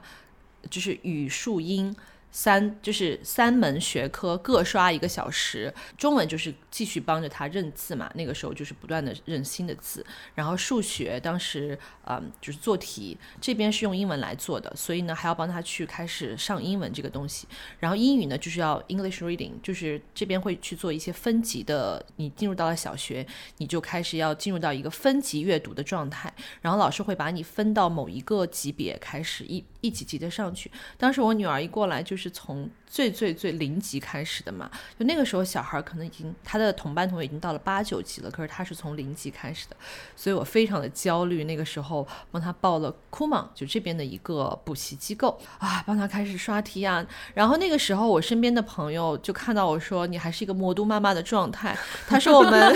我们纽村妈妈是不会这样子强迫孩子的。然后当时我还有朋友提醒我说，就觉得我女儿嗯就有点闷。就整个人并不是像这边的小孩那么的活泼，这边的小孩又是很单纯无邪的这种感觉，就感觉我女儿每天都心事重重，就觉得不太好嘛。但当时我还是带着，还是没有彻底放松下来吧，我觉得就还带着魔都的这种。啊鸡娃的对鸡娃的状态，然后来到这里，然后还继续帮我女儿去辅导各种各样的 学科。现在回想起来，我觉得我那个时候真的有点疯狂，就是哇，这里的小孩都是怎么样的？而我那样对我女儿，感觉有，就是如果可能被这里的学校发现我这样子做，可能都有点会举报你是 虐待孩子。真的非常就岔开一个话题，就这里的洋人家长，他其实是会嗯，很反对学校给他去做很多学科类的补习的。嗯，比如说你在开家长会的时候，这里的家长会来问，哦，你的这个嗯学校平常是怎么来安排你的学科的一些学习的？我的小孩是在这里怎么样接受到的一种教育？学校非常要跟洋人家长去讲，我们是很 happy study 的，我们是边学边玩的，我们做了很多什么样的一种模式，是让你的小孩在玩中学到的知识。那洋人家长会非常的喜欢这个学校，就是非常愿意学校提供这样的东西，跟洋人那个华人家长就截然不同的。哎，我也插一个问题，是我听说小学是没有课本的，这是真的吗？对啊，这里的小学没有课本，然后呢，这里的小学也没有什么语数外的分科的老 师，真的吗？就是那那学啥呀？上上学？它是会有一个新西兰的小学的教学大纲，每一个就是小学的可能也会有一些基本的这个不同学科的一些设置，可能学校里面也会有一个大纲。嗯，因为他是一个老师是对着一整个班级的嘛，就是这个老师又要教你。主主要是英文，英文 reading 啊、英文的嗯 writing 写作，然后还有一个数学，就主要是三门学科是比较 academic 的，当然还有一些画画呀、音乐呀、体育呀，这些都是由这一个老师来带着完成的。所以这个老师他会有一些教学的计划，比如说，嗯，你到了这个年级，我就会给你教一些这个内容，但是他跟国内不是说我完成了这一步，我才会到下一步，特别是数学，可能小孩在很早的时候就接触到乘法了，就像比如说二三年级，在这里二三年级可能。在国内的一年级吧，那个时候国内的小那个小学生还没有开始接触乘法的时候，这里小孩已经开始接触乘法了，但他会非学的非常非常浅，可能就是二乘二啊，或者五乘五啊，就是这样一些你很好理解的一些乘法。那他们到底有没有乘法口诀表？没有，这里是没有乘法口诀表的，那它们怎么是学乘法呀？呃，就是他会先以非常简单的，比如说我刚刚讲到的二乘二或者十二五十，他会先把二五十这几个比较简单的乘法来学完，到再下一个阶段就是会去学三四。或者呃六七八这样子，就他会分着来学，就让小孩先理解，然后再理解。具体其实因为嗯，就怎么教的，这里的老师跟国内的教法也会有很大的不一样嘛。就这里还是比较注重实际性的，它不是说背乘法口诀表。虽然其实在我们看来，其实背好这个东西对你后期的学数学的其他的一些高难度的东西会很有好处，就保证你的这个运运算的基础。但这里的老师呢，他不认为运算能力是一种能力，他会认为你的这个逻辑思维，你解题的方法是一种能力。所以当时，嗯，我女儿过来上二年级的时候，刚好她碰到的那个班的班主任有一个是台湾人，当时也跟我讲，你不要在家里面教小孩数学，因为华人的教法跟洋人的教法是不一样的，你会让他觉得很 confuse。与其这样，你就不要教，你就让学校来完成这件事情。那学校其实就是来训练你的这个解题思路的，他不会说，嗯，你。给到最终一个答案对就对，他让你把整个的解题过程都要写出来，解题过程当中他会给你分数。哦，所以它其实训练的是一种逻辑思维。。对然后我们其实比较结果导向，我们只要答案是对的，是快速出来的就可以。对，没错，就嗯是嗯，我觉得这里呢会认为运算能力最后都是可以用拿计算器器去替代的，但是你的这种解解题的思路是不能够用计算器来替代的，所以他们会非常注重这一块儿的教学。但是华人家长嘛，一般还是认为运算能力很重要，所以基本上华华人家长是比较不太能接受洋人的这一套的，然后也都会在外面去进行数学的补课啊，会去加强一些这个运算能力啊，其实就是刷题嘛。简单来说，就是你去给一百道题，然后让你去做，然后到最后其实就是你看到这道题就知道答案了。那你大概花了多久时间，就是从一个魔都妈妈的心态，就转化成一个纽纽村妈妈？半年吧。半年的时间，因为后来我就开始工作，然后工作又比较忙，出差比较多，的确我的这个工作也没有办法让我说一天再陪你刷三个小时题的这种节奏。后来就慢慢慢慢就开始放下来。然后我女儿其实她适应能力的，就适应环境的这个能力比较强，就不像可能很多小孩如果来了一个新的环境，就会心里面有抵触啊。我女儿当时很快就交到了朋友，小孩接收语言的能力又很快嘛，她很快这个英文就是就是开始说的很溜了。甚至还会嘲笑我的英文，就是就是会纠正我的一些语法错误啊，或者说的一些问题啊等等的。跟他的朋友都开始说英文，他的那个 reading 的 level 也上的很快，就是可能不到一年的时间就已经跟他的同学保持一致了。然后我觉得我当时的心态呢，就一开始呢会有点。我从了一个极端到了另外一个极端，我好像也并不是喜欢这个极端的，就是我又觉得放太开了。当时我还会有点焦虑，这样的孩子以后去了社会哪有没有竞争力？就是太快乐、太太舒服的一种状态了。小学基本上就是在嗯边玩边学的过程当中度过的。我女儿一开始还是比较听我话，就是我跟她讲你要学什么就学什么。慢慢的，因为她又有了。周围同学的一些影响，他就会 complain 我说，哎，我帮他报的课太多，他同学也没有上这样子的课，等等等等，就是他会开始反抗我了。然后慢慢也知道说，嗯，这里呢对小孩是很保护的，小孩是可以投诉家长的。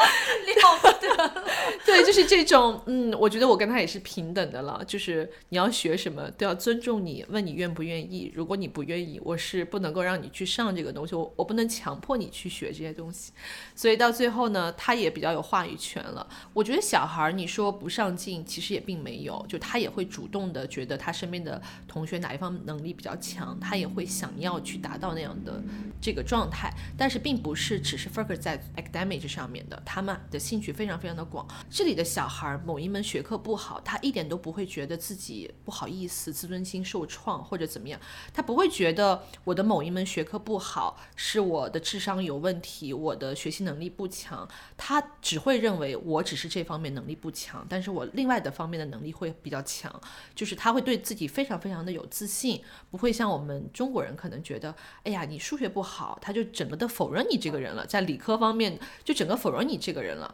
这里的小孩，你哪怕数学考不及格，也没有不及格的说法吧？这里其实，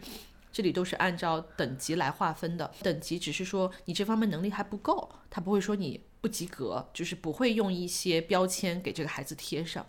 所以这里的小孩就是一个个都活得非常快乐和自信。然后可能我的数学不好，但是我体育很强啊。他觉得只要我在体育这个领域，嗯，获得一定成就，那我可能就是走这条路的。所以这里的教育呢，其实就是把小孩往他。擅长对擅长和适合的这个领域去引导，他也学校里面也不会给你的一个评价就是你这个小孩不行，他会告诉你这个小孩这方面能力很强，可能也会跟家长讲说，哦，那我认为我可能会帮你的小孩往这个方面去发展一下。嗯，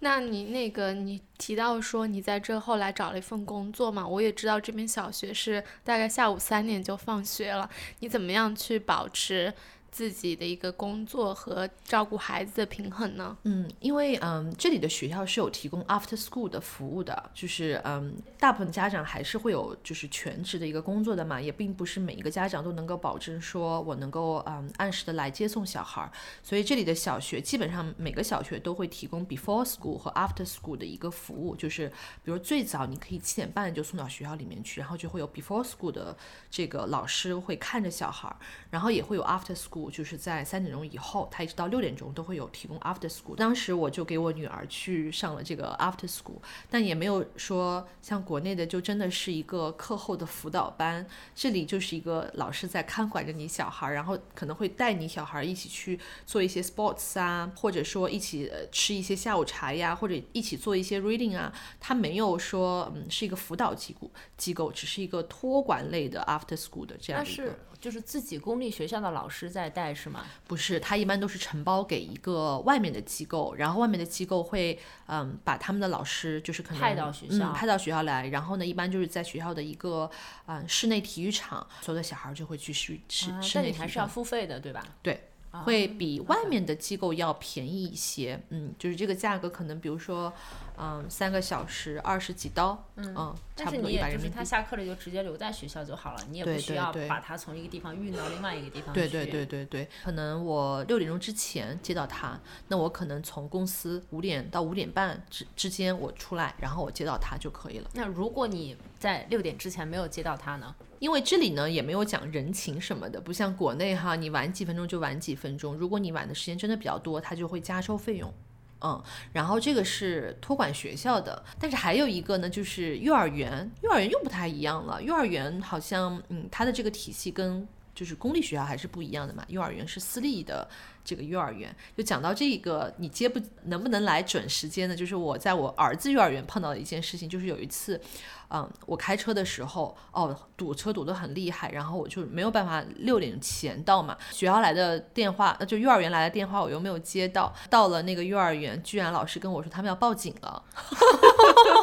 我真的只是晚了可能五到十分钟这个样子吧。那个幼儿园就非常非常严肃的跟我讲说，我再不来，他们就要报警了。就是这个事情哦，对我这个这个烙印很大。就从此以后，我再也不敢晚出来了，因为有的时候我会拖一拖，比如真的有事情，我五点。点半出不来或者怎么样，加上奥克兰堵车又非常非常严重嘛，那个次之后我就会尽可能的提前走，就保证能够在这个六点前。嗯，那你后来就是把就是老二也带过来了嘛？你当时的话，因为我听大美说，就是你你的就之前的另一半就也从上海搬到新西兰来了，嗯，就你们两个是怎么样说？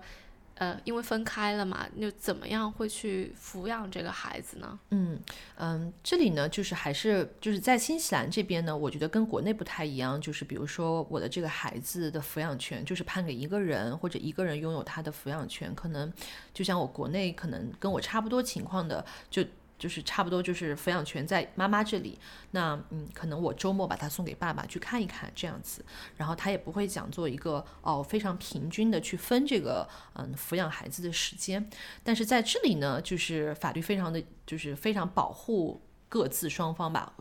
就是特别还比较保护的是妈妈这一方，因为知道可能就是妈妈要承担的这个抚养的职责会比较多一些。那在这边呢，都是讲究说一人一半的平均来分你的抚养权，然后呢，可能双方都要承担起这个照顾孩子的这个职责。就在这里认为你父母是有这个责任来去抚养孩子的。无论从金钱或者时间，你都需要去投入，所以这里会比较讲究一人一半的这个时间。这个社会呢，又对呃单身妈妈吧，就是可能相对来讲会给到更好的一些 support，比如说单身妈妈能够申请到更好的一些福利。如果你因为照顾孩子没有办法 full time 的去工作的话，政府会来去嗯给到一定的金钱的支持，来去补充到你这部分没有办法工作的时时间，来给你去养。孩子就是其实像最开始讲到，就是小孩在这边出生，就政府也会给你提供一定的这个福利嘛，奶粉金啊等等的，就是一样。等到孩子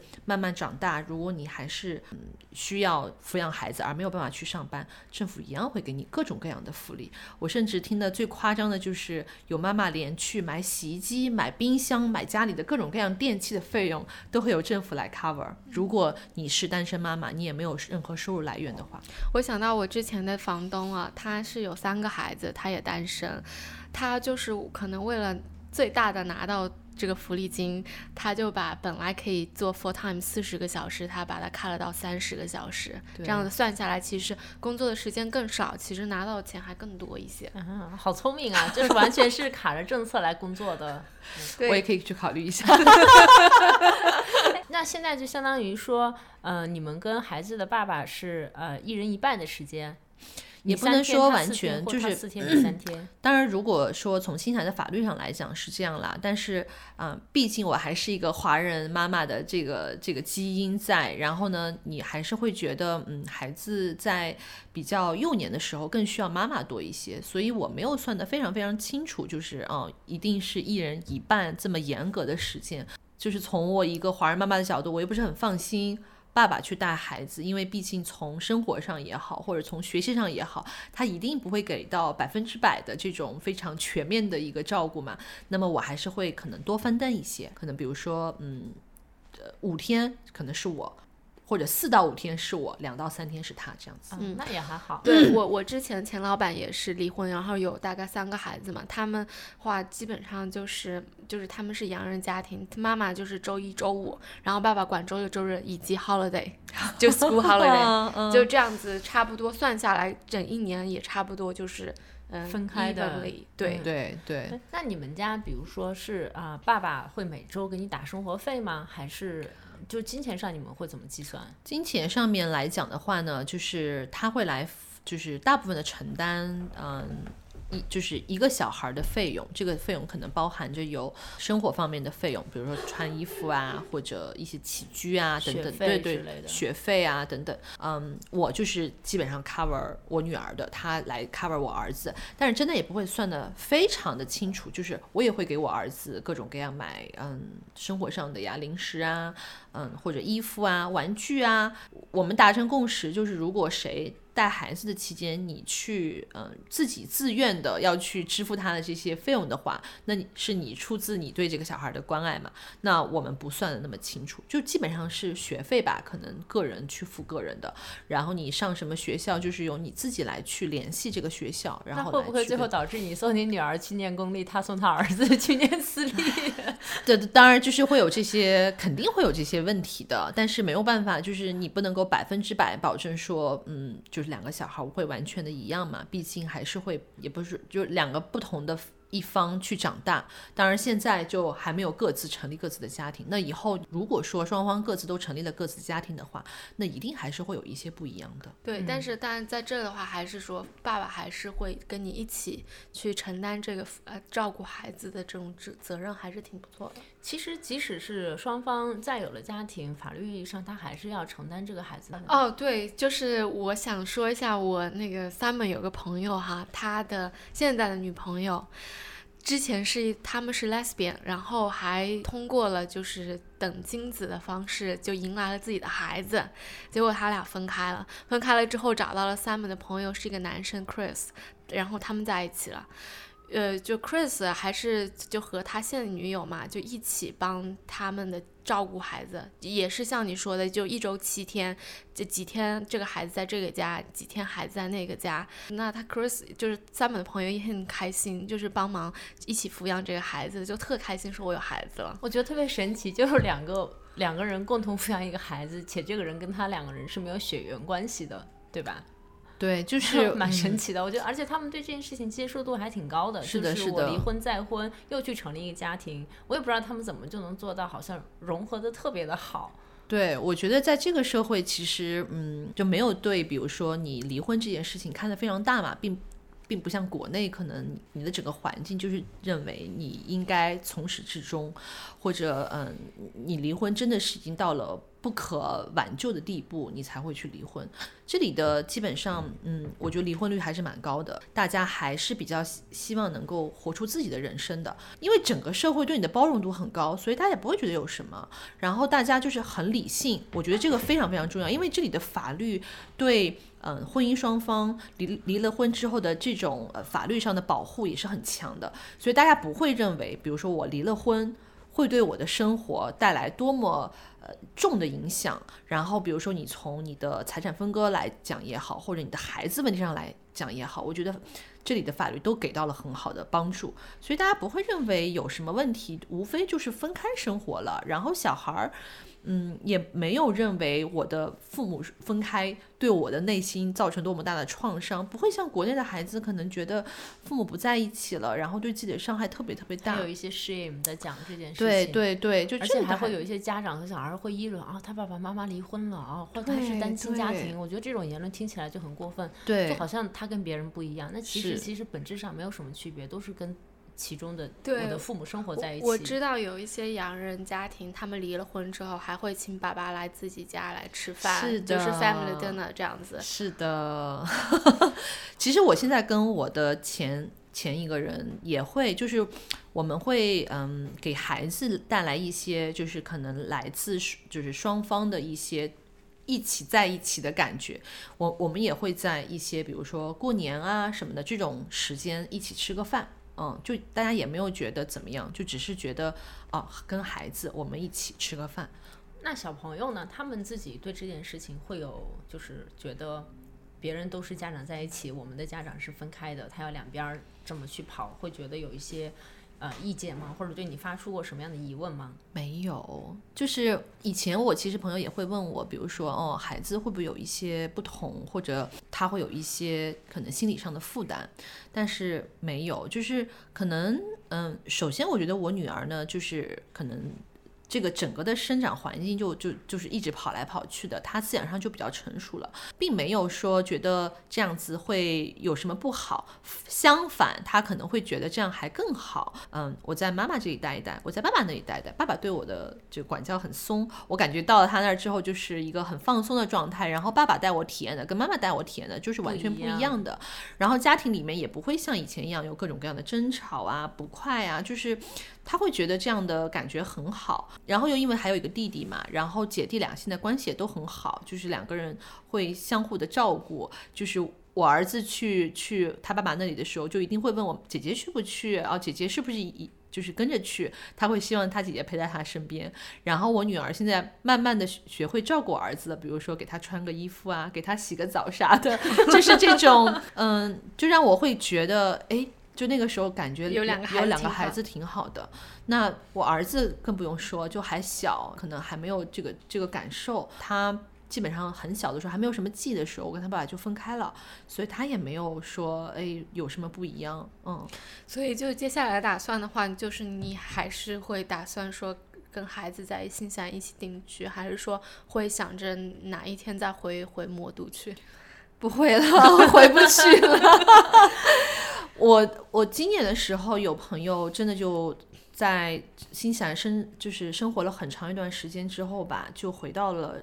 魔都，然后让我觉得哇，特别佩服他的勇气，因为毕竟来讲，就是嗯，魔都的教育体制跟这边有很大的不一样。你回去等于说要从头开始，然后要帮小孩去适应那样的环境嘛。当然，他后来帮他孩子去进入到了一个双语学校，可能相对来讲还好一些。但是，嗯，这里的孩子的水平，你进入到了魔都那样的一个环境之下，小孩自己都是很受创的，就。且不说，嗯，他的学习能力怎么样，或者他的适应能力怎么样？我觉得在这样的一个情况，就包括像成人，你去了，比就比如说你从这样的一个环境到了那里，然后你的你发现你的各方面能力都不如人家的时候，你其实自己要追赶上去，也都还是蛮困难的一件事情的。所以当时我就就是下定决心，我一定是不会回去了，就可能会再到。如果看有机会的话，可能还还会去到另外一个国家，但是一定不会再回到魔都了。嗯嗯。然后其实刚才我们讲到了有个点，就是关于这里的小孩不会觉得自己跟别人不同的这一块儿，我还想补充一下这边的小学。这边的小学他是会接收那种有比就比如说有自闭呀或者有智障的孩子，他会接收这样的孩子放在一个正常人的群体里面让他去上学的，因为。就是这里的父母，就是有智障孩子的父母那，他也希望自己的孩子跟正常的小孩一起长大，就他希望能够让孩子接受一些来自正常人的教育，不然的话，你就要送到那一个有智障问题的那个学校里面去嘛。那毕竟你的整个环境都是这样的，那可能对你的小孩的成长不好，所以这里的小。家长呢是希望能够把孩子送到正常的学校，那这里的学校呢也是会接收的。哦，我想到一件事情，就是你可能我也没有跟大美说过，就是像 Simon 他是有读写障碍的。什么？读写障碍？读写障碍就是他就是看书的时候会很困难，就是他小的时候就可能比如说 read 是 R E A D，他可能会看成 R 呃 R D E A 这样子。所以其实国内其实有很多小孩有这样的问题，但是他可能归结为就是说你注意力无法集中啊，你无法读啊。但是像他跟我讲的话，就是说其实，在 英国或者英语国英语国家吧，他们有个体系针对这样的孩子，告诉你怎么样去读。嗯，他你看他现在读书和写字都没有问题，是因为嗯那会儿小的时候老师给了他们一个叫什么 strategy 吧，他就说就告诉你怎么样。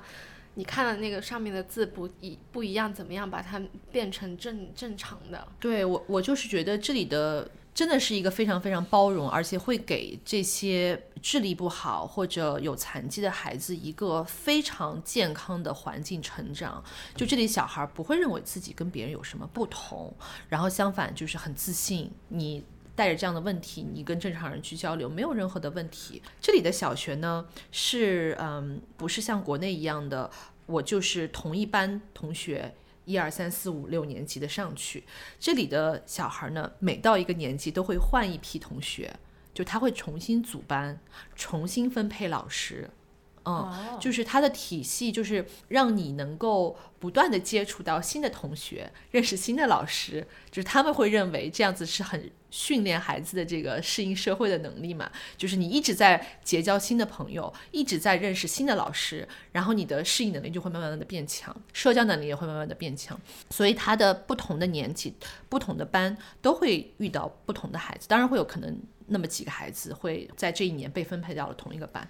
然后他有一年碰到的就是他们同班就有有有一些智障的孩子，那这个孩子严重到他会打人，就是他真的会有一些暴力性的嘛，就是不可控这样的孩子，他他也不知道打人是错误的，但是呢，他就是不可控自己的行为会去打人，即使在这样的情况之下，学校就是他可能会有嗯一个专门的老师来去监管这些比较 special 的 kids。但是他也不会说我就不要这个孩子了，嗯，他可能会在比如说学校的操场的活动上面呀，或者你的嗯学校的班级里面啊，他会有配备这样的老师来看这群孩子，但是他不会说我不让你再继续读下去了。但是这种快乐教育，就是你自己会不会还是有一些担忧、焦虑呢？对，有没有上什么辅导班儿 来分享一下 华人的真传？对对对，就是嗯，这里呢，华人家长归一类，洋人家长归一类，就华人家长归华人家长讨论，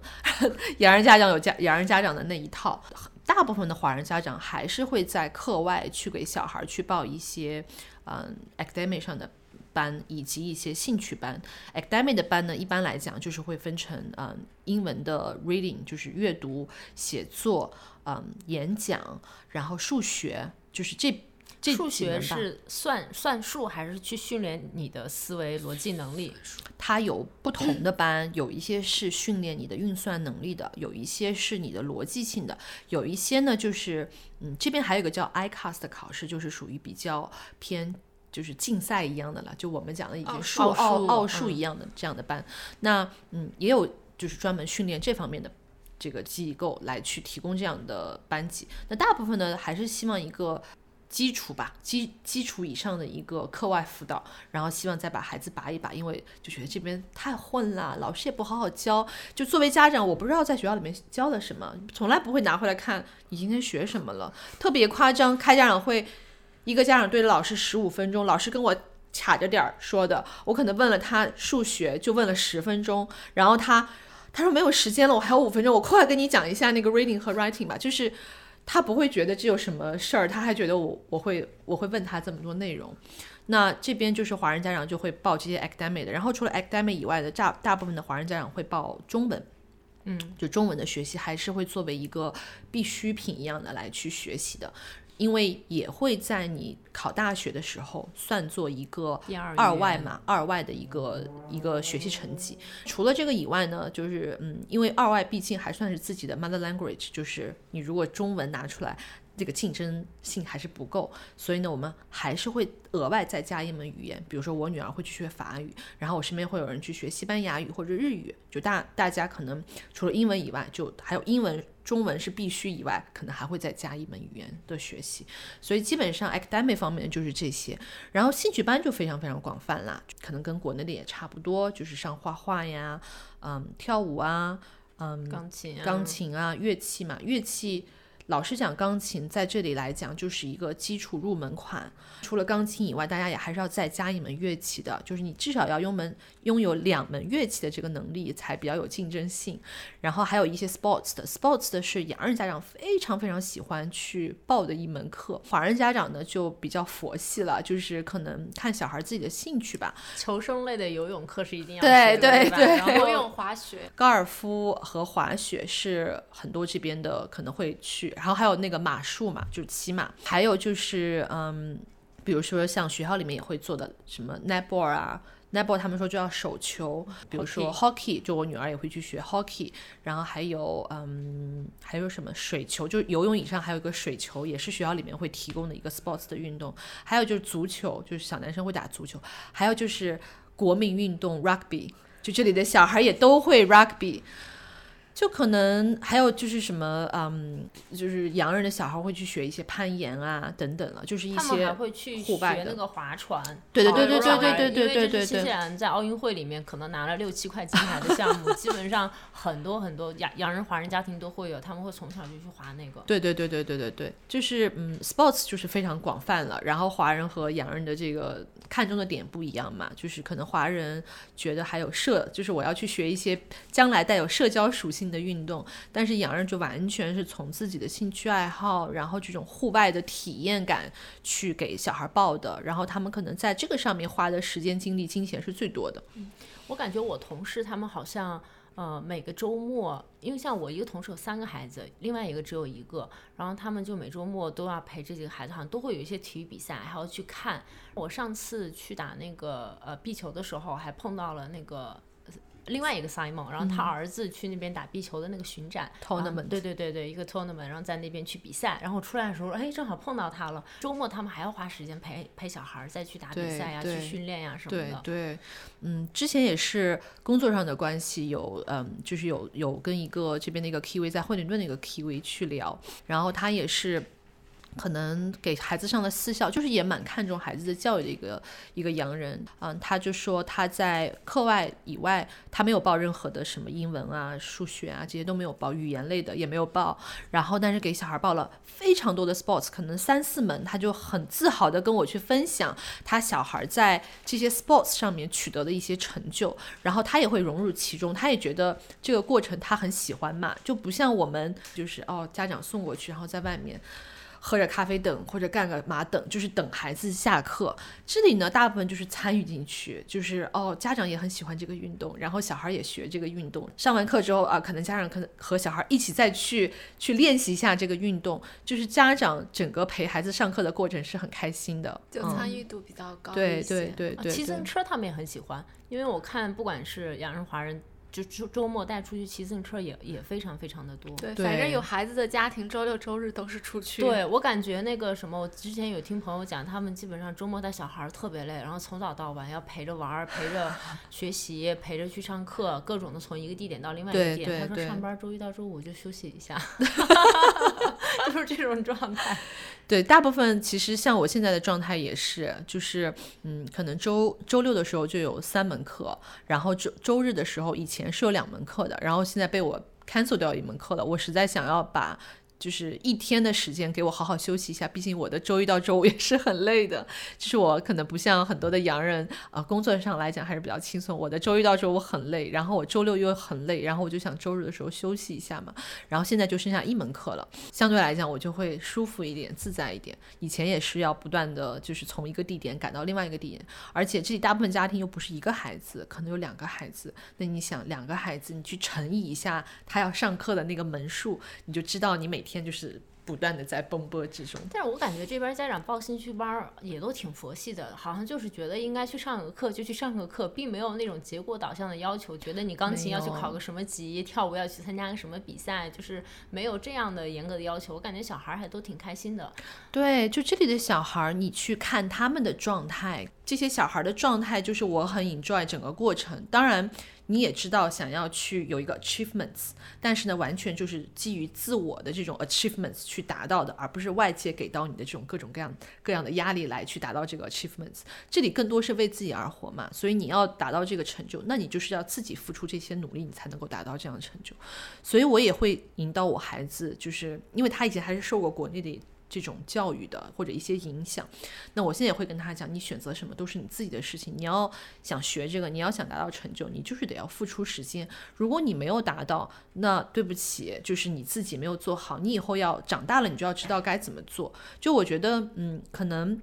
国内的更加以前期你还没有在走上社会之前，就先帮你把这条路给框好了。但是呢，国外就是你自己来去探索你的这条路该怎么走。嗯小朋友的身份认同问题呢？因为你们第一个小朋友是在这边出生的嘛，那他回来了，我觉得他是不是更会认同自己是一个新西兰人，而不是一个华人？但是他又就是父母啊、家长啊，又全都是华人，包括亲戚啊什么的，嗯就这种问题会有对，因为其实我女儿拿的就是新西兰的护照嘛，嗯，然后包括她出生，然后上幼儿园都在这边经历过，然后从上小就是其实相对来讲，他在这边的经历可能会更多一些，比起国内来讲，我觉得他更现在觉得自己是一个 Kiwi，而不是一个中国人。就是像我，我有在我的那个朋友圈有分享过啊，我带我女儿看奥运比赛。他看中国的选手的比赛，他不会有这种啊，就是很自豪，然后获胜啦，就是鼓掌。相反的，我女儿看到就是新西兰人去赢了，然后她就会欢呼，她就会很雀跃的为他们鼓掌，然后去带去那个奥运村的那个体验馆。她看到一些，比如说滑那个那个叫什么？嗯，canoeing。对，或者还有那个打 hockey 的，他就会觉得哎很自豪，就是新西兰人的这种感觉，他没有觉得哎中国人赢了会怎么样，所以嗯，他更多的我觉得自己是一个 Kiwi Chinese，嗯。嗯，或者 Chinese Kiwi，就是他会首先认为自己是个新西兰人，但我的嗯流淌的血是指华人的血。对我其实这个问题我也有跟我男朋友讨论过嘛，因为他是英国人，我是中国人，然后我就这人又特爱国的那种，然后我们有讨论过说，如果我们俩生了孩子，这个孩子的身份问题，我认同问题怎么办？就我们两个就达成一个共识，就是如果我们在新西兰生的孩子，把这个孩子长大。他就是不可避免免的，一定会认同自己是呃新西兰人，所以你不需要 push 他说，啊，你你是中国的，或者说你是英国的，而是说让他接受他自己是父母有这种叫 heritage 吧，嗯，你是你你有部分的是英国的，有部分是中国的，但是你人在新西兰这样子。对，其实我也没有像就就有些家长会特别的注意，比如说培养一些自己的呃还是中华民族的。就是一就是这些这些东西吧。那嗯，我知道会有会有家长会这样去做嘛，就是经常的去熏陶一些中华中国的文化呀，然后让自己从内心去呃认同自己还是一个嗯中国人。嗯，还有呢，就是有一些小孩儿。就真的非常极端的，会认为自己跟中国人完全没有关系的，也有的。我女儿她就是，嗯，还在大概二三年级的时候，那个时候我有给她做一个微信的号嘛，就是就是她自己有一个微信的账号，他们也有一群在这边读书的中国孩子。就是每个人都有自己的微信号，然后他们会组个群，然后在群里面会去讨论一些事情，就完全你想就是一个小小孩儿，然后有个微信，然后他有个群，然后就是发的都是英文，真的会有孩子就认为自己不是中国人，不讲中文，嗯，就是会有孩子会很自豪的觉得自己不是，就是也有这样子的比较极端的孩子，然后或者会跟这里的嗯比较正常的就是。带着中国人基因的这个这个这个这个孩孩子会有一些冲突，会有一些争论。嗯，我觉得这种还挺常见的，就是有一些嗯，就是 New Zealand born Chinese 吧，他们其实有一些人完全会觉得，我觉得会有一点点 shame on。就是自己的这个中国的身份，然后他很很想要一刀切清的那种感觉，他就觉得自己是一个土生土长的本地人。对，也有那种就是很爱国，就是父母一定要说你不能忘记你自己是中国人。对，也有。但但是他，你像他从小五岁的时候，比如说很小就过来了，他其实对中国这个国家还是很。不了解的，你突然间，我妈跟我说，啊，你比如说，就说我是一个美国人，然后我我我就是无法说，哦，我会有一个美国认同感的，我肯定是说我就是中国人，我很爱国。你也没有在那里生活过，你很难去找到那种情感的链接，让你跟那个国家有链接。但是我也有碰到过，就是很小就过来了，但是就是还是依然保持着非常华人的思想和生活方式和行为方式的，真的是很因人而异的这些东西。而且我觉得也是看父母怎么引导的。对对，就是父母给到的一些。影响是不可避免的嘛？那嗯，我女儿相对来讲，在在在家，我是一定要 push 她说中文的。就她现在会慢慢的不爱跟我讲中文，就可能讲英文，她更自如，更知道该怎么很好的表达这个事情。那我会去 push 她，我会说啊，你给我再用中文讲一遍。我说我听不懂，我经常，但我是真的听不懂，因为他们小孩会有带着小孩那个口音的英文，就讲的很快。我说你说什么？我听不懂，你再拿中文说一遍好吗？但我听说啊，他们就是家里有第一个小孩的时候，你 push 他，他是一定会跟你说中文的。你只要坚持跟他说中文，他最后还是会跟你说中文。一旦有了第二个小孩，小孩也去了幼儿园，开始说英语了，这两个小孩就会疯狂的讲英语。他们俩是绝对不会讲中文的，且你跟他们讲话的时候，他们还是会用英文来回你。就现在好像目前还没有这个 状况出现过，不知道以后会是怎么样。因为我儿子他来的时间比较短嘛，所以他的英文的这个程度还不行。他们俩在家还是更多的是以中文来去交流的。那慢慢的，等我儿子上了小学，他的这个。语言的 input 更多了以后，我不知道他们慢慢会不会开始拿英文去做交流。但是我现在还是会给到他们一个中文的环境的，就不太会啊，大家开始以英文聊这个事儿吧，或者怎么样的，或者我女儿开始以这个英文开始这个 conversation，我就还是会把它转成那个中文。嗯，那我现在是聊了这么多孩子的问题，我也想知道，就是说你从啊，你现在因为是单身的一个状态嘛，你会说对你的。呃，接下去的另一半会有没有什么憧憬啊？还是就是会有没有什么一个呃，就想法这样子？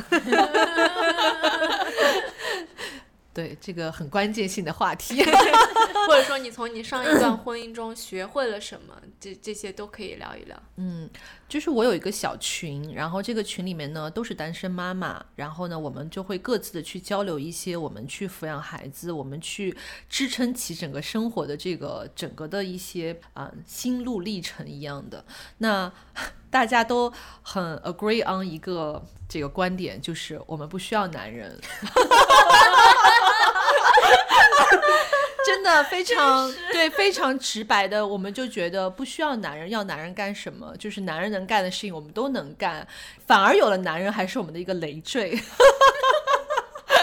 真的就是大家的交流的语言都是这样的，就是我觉得就不可能不止你们，我觉得包括我，因为我现在就我房东是一个洋人嘛，他也是，他就是对，因为他也是单身，他姐姐也单身，对，都带孩子，然后他们就是属于那种，就是有点那种安安，就是安体就是没有这种感觉，就就就是一个男生，他就会觉得说这个男生不太好，所以他大概花了一段时间去接受 Simon 是。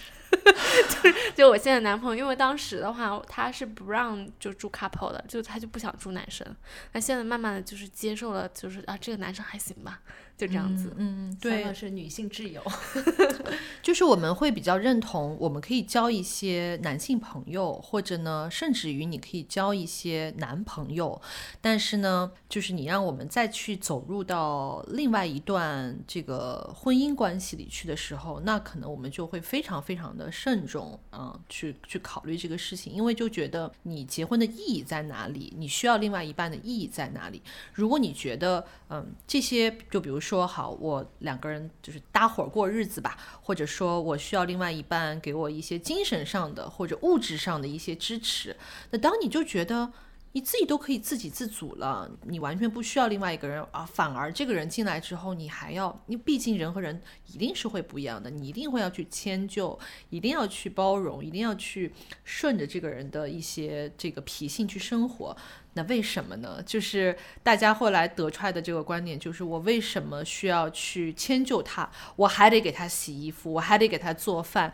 我还得来收拾这个屋子。那那那我一个人生活的不是更快乐吗？那精神上的那可以，我们去交个男朋友，可以想就是满足一下自己精神上的需要或者身体上的需要。但是我不一定会需要一一段婚姻的关系。B 选项就是，如果能找到一个各方面都很匹配的，那 OK。反正如果是，嗯，不会为了为了找而找。对对对，就是不会为了找而找。就是如果你真的碰到了，然后呢，真的觉得双方嗯，可能物质上来讲也比较平等，然后嗯，生活上来讲也都很平等，然后各自都能够接受各自的过去，各自的一些生活习惯，那没有问题嘛，就大家可以在一起，就是让我看来就是搭伙过日子。但如果你嗯，真的没有说一定是需要去有这段的，不像。我一定得要去，嗯，什么到一个什么婚姻介绍所一样的地方，然后我得去找一下这个另外一边。这里也有的，就心想有一个华人的一个婚恋平台，就解决你的另外一半的事情。看来要把它推去其他的那些单身的小伙伴上。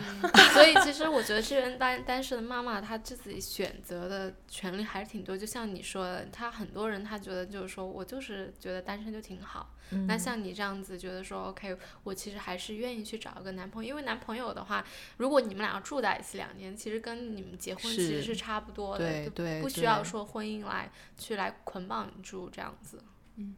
嗯，嗯，那好，那谢谢今天 Janice 嗯的分享，我真的是也我觉得还是可以有很多启发的，嗯，还是挺不容易的，就是可以学到一些作为一个单亲妈妈怎么样去照顾孩子，怎么样把自己的生活平衡啊。今天的节目就到这里了，嗯，谢谢大家的收听，好，拜拜拜拜。